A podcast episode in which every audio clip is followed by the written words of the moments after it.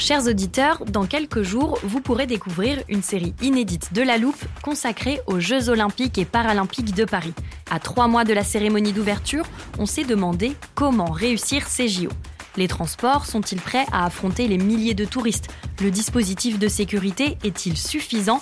L'enthousiasme sera-t-il finalement au rendez-vous? Pour répondre, on plonge durant cinq épisodes dans les archives des éditions précédentes, accompagnés des journalistes de l'Express. C'est à retrouver à partir du 13 mai sur toutes les plateformes d'écoute.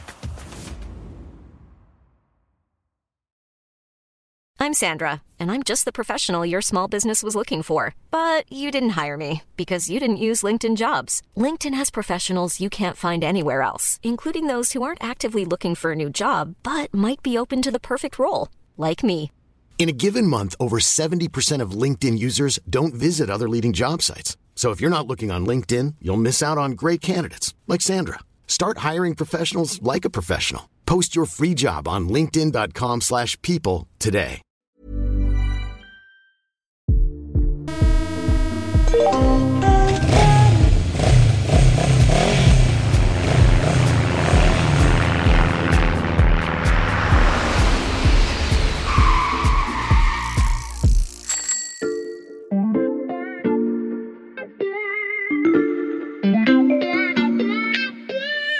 Salut, c'est Xavier Yvon. Nous sommes le lundi 18 juillet 2022. Bienvenue dans La Loupe, le podcast quotidien de l'Express. Allez, venez, on va écouter l'info de plus près. C'était peut-être euh, votre frère, votre petite fille ou un ami d'amis. C'était lors d'un repas de famille ou autour d'un café en terrasse ou dans un train. Mais peu importe la voix et le décor, ces dernières années, vous avez forcément déjà croisé quelqu'un qui vous a dit à peu près ça. En m'arrêtant l'avion, j'ai eu la surprise de me rendre compte que j'ai vraiment découvert le voyage. En Suède, le concept a même été théorisé, je vous en parlerai vendredi dans une armoire un peu spéciale, parce que cette semaine dans la loupe, on va parler des mobilités de demain. Vous nous écoutez peut-être depuis votre lieu de vacances, il sera question de voyage, mais pas seulement. Dans les cinq prochains épisodes, on va parler des transports en commun gratuits ou presque en Autriche, de l'étonnante consommation électrique des trains à l'arrêt et des taxis volants que vous verrez passer au-dessus de vos têtes d'ici quelques années seulement. Bref, de tout ce qui fera le futur de nos déplacements entre urgence climatique, progrès technologique et évolution des usages. Je ne vais pas vous dire d'attacher vos ceintures, ce serait un peu attendu, d'autant que dans les deux premiers podcasts de cette série, on va aller à rebours des idées reçues. Épisode 1, les clichés des mobilités vertes. Il faut rendre à César ce qui est à César. L'idée de ce podcast n'est pas de moi, mais de Cécile Maisonneuve. Bonjour Cécile. Bonjour. Vous êtes senior fellow à l'Institut Montaigne, ça veut dire conseillère, et chroniqueuse à l'Express. Et vous avez à cœur de déconstruire ces idées un peu trop faciles sur les mobilités et le développement durable. Je m'adresse à nos auditeurs. Vous allez voir, la démonstration est étonnante. Et on commence par le climatiquette avec un K, parce que le concept nous vient d'Autriche. Nach keinem Projekt werde ich so oft gefragt wie nach dem Klimaticket. De quoi s'agit-il, Cécile? Alors effectivement, c'est une mesure des Verts autrichiens. L'idée, quelle est-elle C'est de voyager dans toute l'Autriche, dans les transports en commun autrichiens, que ce soit euh, le train, le métro, le bus, avec un seul billet à 3 euros. Mhm. C'est tout simple, hein, c'est comme un peu le passe Navigo en région parisienne. Et en gros, ça ramène le coût du voyage à quasiment rien. On peut dire que c'est presque une mesure de gratuité. Et le but affiché, c'est de dire, mettons la population dans les transports en commun plutôt que dans les voitures. Encourager la population à privilégier le train par rapport euh, à la route ou, ou à l'avion, sur le papier, c'est plutôt intuitif pour faire baisser les émissions de, de gaz à effet de serre. On ne pourrait pas faire ça en France? Sur le papier, oui, il faut regarder juste quelques chiffres. Alors, les premières émissions en France, c'est les transports. Au Mhm. sein des transports, la route, c'est 80% des émissions et Mhm. le ferroviaire, 2%. Et au sein des émissions liées à la mobilité routière, le bus, les autocars, c'est-à-dire le transport en commun, c'est seulement 4%, Mhm. contre 60% pour les voitures. Donc sur le papier, tout va bien. Le problème, c'est que l'intuition, oui, mais derrière, il y a quelques petits sujets cachés. Et alors, c'est quoi ces sujets cachés? Bien, le prix des billets, c'est un des moyens de financer euh, le secteur euh, des transports en commun en France. Or, le financement des transports publics en France, il est dans une situation très difficile. Il y a eu le Covid, on a tout arrêté, hein, Mhm. rappelons-nous. Et puis maintenant, il y a le développement du télétravail. Bref, euh, ça se passe plus tout à fait comme avant. Or, ces ressources sont absolument indispensables. Pourquoi? Eh bien, pour développer, améliorer tous les transports en commun. Donc vous y voyez une forme de contradiction? Moi, j'ai des images qui me viennent en tête, et je pense qu'elles viendront en tête de la plupart des personnes qui nous écoutent. C'est par exemple euh, le métro de New York euh, sous l'eau. That This is what climate change looks like, guys. This is what climate change does. Ce que ça veut dire, ça c'est quoi? On voit bien que les épisodes euh, extrêmes en matière climatique se multiplient et que ça affecte euh, les réseaux existants, que ce soit les réseaux d'eau, d'électricité ou de transport. Il va falloir faire des gros gros investissements pour adapter nos réseaux au réchauffement climatique. Qui va payer? Avec des systèmes comme Climatiquette, on voit bien qu'on a un petit problème parce que faut bien que quelqu'un paye. Et si c'est pas l'usager qui paye, ça va être qui? Ça va être le contribuable, ça va être à travers vos impôts. Et par exemple, ça veut dire que quelqu'un, si je prends l'exemple de la France, qui habite au fin fond de la Creuse où il n'y a Hmm. pas de transport en commun, paiera pour un Parisien. Et alors comment on pourrait faire mieux à votre avis? Ben, le sujet, c'est de vider les voitures. Hmm. Donc, et de remplir les transports en commun. Et pour ça, il y a deux solutions. Il faut que la voiture soit très chère. Alors, on sait ce que ça veut dire, vu les prix euh, de l'essence en ce moment. Et d'ailleurs, qu'est-ce qu'on voit aux États-Unis? Les gens reprennent les transports en commun quand il y a l'offre. Et c'est ça le sujet. Il faut qu'il y ait de l'offre. Et ça, c'est ma deuxième réponse. Hmm. Arrêtons de nous focaliser sur la demande, là où vous n'avez pas d'offre de transport en commun qui soit fiable en termes de régularité, qui soit sûre, eh bien, vous ne pouvez pas euh, résoudre le problème du tout voiture, si je puis dire. Un autre exemple sur ces intuitions euh, qui peuvent nous tromper, c'est supprimer les vols quand il y a un train pour des trajets de moins de 2h30. Typiquement, le Paris-Bordeaux, comme on l'a fait euh, récemment dans la loi. Moi, j'ai envie de poser une question. Le gagnant de l'opération, c'est qui? C'est le train ou la voiture? Bah c'est quand même beaucoup plus long en voiture. Oui, mais c'est beaucoup moins cher. Donc si je vous suis bien, la solution ne passerait pas par une réorientation de la demande des usagers, mais par un investissement massif dans les transports qu'on souhaite développer. La solution, ça va être de dépenser beaucoup d'argent. Hmm. Et moi, je trouve ça très paradoxal que ce soit des écologistes qui proposent le climat ticket. Alors oui, les écologistes, dans les années 60-70, avant tout le monde, ils ont été pionniers dans la compréhension des problèmes environnementaux, dans ce qui allait se passer. Et leurs prévisions, il faut dire les choses, ont souvent été euh, ignorées superbement.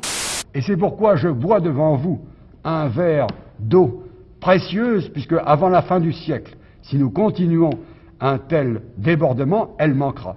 Alors, le diagnostic, c'est très bien. Aujourd'hui, on a tous compris que c'était le moment des solutions et des solutions à mettre en œuvre rapidement. Et je le disais, les solutions, c'est des investissements très lourds, sans quoi, et là je pense qu'il faut être très conscient de ça, les transports publics sont indispensables à la réussite de la transition écologique. Si on n'investit pas dans des transports en public fiables, réguliers dans tous les territoires, on ne pourra pas décarboner les transports. C'est aussi simple que ça. J'avais prévenu nos auditeurs, cet épisode vous donne les clés pour remettre en perspective ce qui peut sembler évident. On continue avec un autre symbole, cette fois-ci ça se passe en France et c'est peut-être celui qui vous a conduit sur votre lieu de vacances.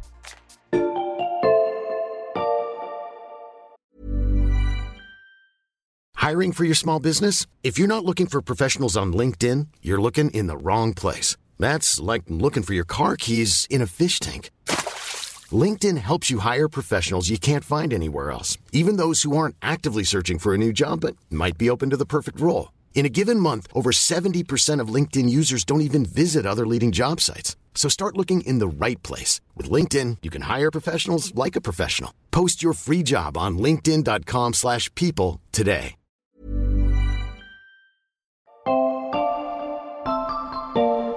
Mais dès les années 80, l'essor du TGV et de l'avion entraîne le lent déclin du train de nuit. En 2010, il y avait encore une dizaine de trajets dans toute la France. En 2016, le gouvernement décide de ne laisser que deux lignes ouvertes. Ces trains perdent de l'argent, 100 millions d'euros de déficit pour la SNCF cette année. Nous adorons prendre le train de nuit en famille pour partir en vacances. Voilà que l'État impose son retour sur les rails. Ce sont des choses très concrètes, euh, la, la transition écologique. On va redévelopper les trains de nuit. Personnellement, je n'en ai encore jamais repris, mais c'est vrai que après avoir semblé disparaître, le train de nuit retrouve des couleurs. Il a beaucoup fait parler de lui. Quel est le problème dans ce cas précis, Cécile? Alors, le train de nuit, soyons clairs, on adore tous. Mm. Ça nous évoque euh, Agatha Christie. C'est très romantique. Et puis, vous l'avez dit, ça évoque les vacances. Bref, le train de nuit, ça nous fait rêver. Le problème, c'est que le train de nuit est un totem. C'est un totem qui nous éloigne des vrais enjeux. C'est-à-dire? Ben, En fait, quand vous regardez les chiffres, je suis désolée, mais il faut en revenir aux chiffres. L'apport du train de nuit à la réduction des émissions des transports, c'est très faible. Parce que, en fait, derrière ce totem si romantique, on laisse un gros tabou sous le tapis qui mhm. s'appelle la route. Or, le secteur des transports, c'est près d'un quart des émissions à l'échelle mondiale. Et c'est le seul secteur dont euh, la part des émissions augmente encore, et y compris en France et en Europe. Moralité de l'histoire, c'est quoi? Il vaut beaucoup mieux investir dans des lignes de train de jour, ceux hmm. qu'on utilise au quotidien pour aller travailler, pour aller à l'école, à l'université, pour ses loisirs, plutôt que d'investir des milliards d'euros, parce qu'on parle de ça, hein, dans les hmm. trains de nuit. Le sujet, c'est décarboner aussi, pour ceux qui n'auront pas euh, à disposition euh, ces trains du quotidien, la voiture individuelle, bien sûr. Et il y en a d'autres, des totems qui cachent des tabous, comme le train nuit éclipse le transport routier Alors moi, il y en a un que je trouve euh, absolument fascinant. Je ne sais pas si vous vous souvenez, euh, l'an dernier, la tour mhm. Eiffel avait été éclairée à l'hydrogène. Oui, bien sûr. il y avait un de nos ministres qui avait dit c'est un grand pas dans la décarbonation. On avait vraiment l'impression qu'on venait de trouver la pierre philosophale de la transition énergétique. Nous avons mis 7 milliards d'euros pour développer notre propre filière industriel d'hydrogène vert En fait, la réalité est très différente. Pourquoi? Alors vous le savez, en France, on a déjà une électricité très décarbonée. On est un hmm. des pays... Parce que nucléaire. Parce que nucléaire et hydroélectricité. Hmm. N'oublions pas notre hydro. Et donc, quand on fabrique euh, de l'électricité à partir de nucléaire, c'est déjà décarboné. Dans le cas de la Tour Eiffel, qu'est-ce qui s'est passé? C'est de l'hydrogène, oui, mais il était fabriqué comment? Il a été fabriqué à partir d'énergie solaire dans le cas de la Tour Eiffel. Or, si vous regardez le bilan carbone l'énergie solaire, c'est 66 grammes de CO2 par kilowattheure. Hein. Le nucléaire en France, on est à 4. Oui, mais je pense que c'est important de venir aux chiffres parce que effectivement, c'est pas intuitif. Donc, il faut expliquer. Donc, l'énergie solaire est moins décarbonée que l'énergie nucléaire. Oui, exactement. L'énergie solaire, 66 euh, grammes. Le nucléaire, au niveau mondial, c'est 12 grammes. En France, c'est 4 grammes. Hmm. Et on peut peut-être parler de l'éolien pendant qu'on y est, 12 grammes de CO2 par kilowattheure. Donc tout ça, c'est très décarboné par rapport à toutes les énergies fossiles, mais entre eux, il y a des petites euh, différences. Donc si je reviens à mon hydrogène, mmh. mon hydrogène fabriqué à partir d'énergie solaire, donc déjà des émissions de CO2 multipliées euh, au moins par 10. Et puis en plus, dans ce processus de fabrication de l'hydrogène derrière pour faire l'électricité, au passage, on a perdu plein d'énergie, plus de 70%. Donc au total, qu'est-ce qu'on a fait? On a fait quelque chose de très compliqué, de très cher et totalement inefficace du point de vue de la transition énergétique. Mais il y a une sorte d'engouement autour de l'hydrogène qui va être utile dans certains cas, c'est vrai, mais ça sert surtout, moi je pense, euh, à compenser les faiblesses et peut-être à gagner du temps avant l'échéance qui est celle euh, qui nous attend, c'est une transformation radicale de notre système euh, économique. Ce que vous nous dites, c'est que face à un problème systémique, donc le réchauffement climatique, il faut penser les solutions de manière euh, globale et durable et se méfier des effets de communication. Alors là, je vais vous donner un autre chiffre, c'est-à-dire qu'on ne fera pas la transition énergétique avec des approches simplifiées en 240 signes. C'est très clair. Il va falloir prononcer un gros mot, c'est la complexité. Tout ça, c'est très complexe parce qu'en fait, pour mener à bien la transition énergétique, il faut regarder les interférences entre les solutions technologiques, politiques, industrielles, enjeux économiques, acceptabilité, évidemment, le corps social a son mot à dire, et bien sûr, géopolitique, comment ne pas en parler aujourd'hui. Alors oui, l'hydrogène, je le disais, il va avoir des usages, mais c'est pas un couteau suisse. Vous n'allez pas utiliser l'hydrogène comme une euh, recette magique pour tout décarboner. L'hydrogène, il va falloir le concentrer sur l'industrie. Par exemple, nos aciéries en France, il va falloir le concentrer quand on parle de transport sur la longue distance. Mmh. Et notamment, regardons du côté euh, des avions. Le risque, c'est quoi? C'est qu'on dépense beaucoup, beaucoup d'argent pour quelque chose qui ne servira pas à décarboner beaucoup notre économie. Donc gardons l'hydrogène et nos investissements pour les usages, on revient là encore aux usages, qui sont le plus pertinents du point de vue de la transition écologique. Ne pas se cantonner aux approches simplifiées en 240 signes, soit le nombre maximal autorisé sur Twitter, c'est précisément l'idée de cette série sur les mobilités du futur. Vous le savez, chers auditeurs, dans la loupe, on aime bien les métaphores un peu imagées. Restez avec nous, celle qui arrive va vous plaire.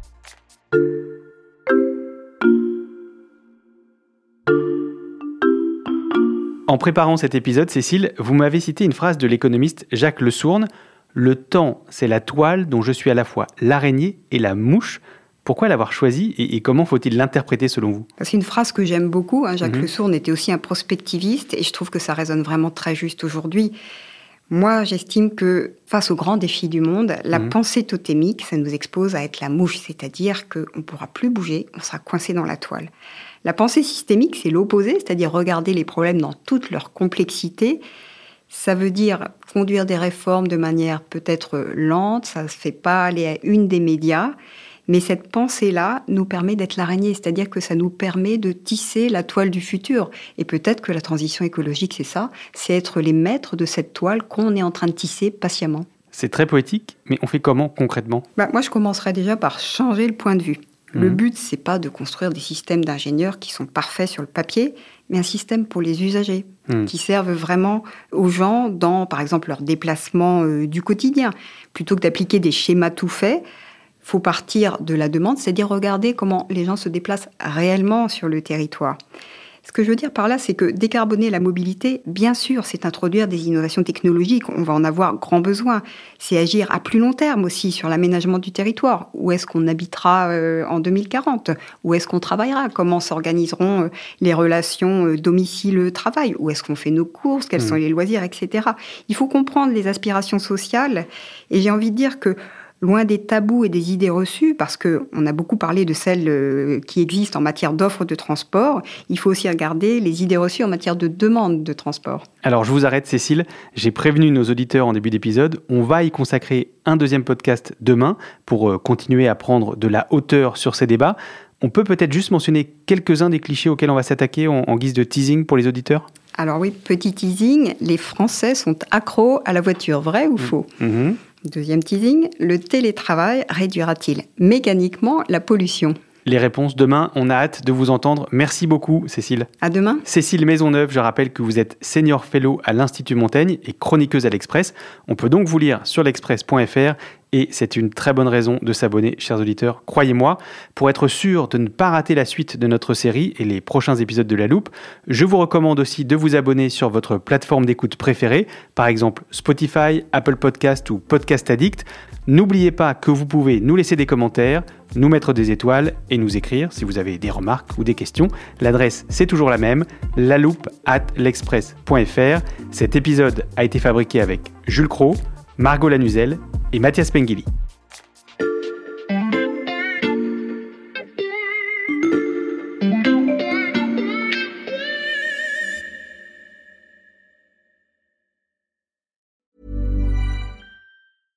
Flexibility is great. That's why there's yoga. Flexibility for your insurance coverage is great too. That's why there's United Healthcare Insurance Plans. Underwritten by Golden Rule Insurance Company, United Healthcare Insurance Plans offer flexible, budget friendly coverage for medical, vision, dental, and more. One of these plans may be right for you if you're, say, between jobs, coming off your parents' plan, turning a side hustle into a full hustle, or even missed open enrollment. Want more flexibility? Find out more about United Healthcare Insurance Plans at uh1.com.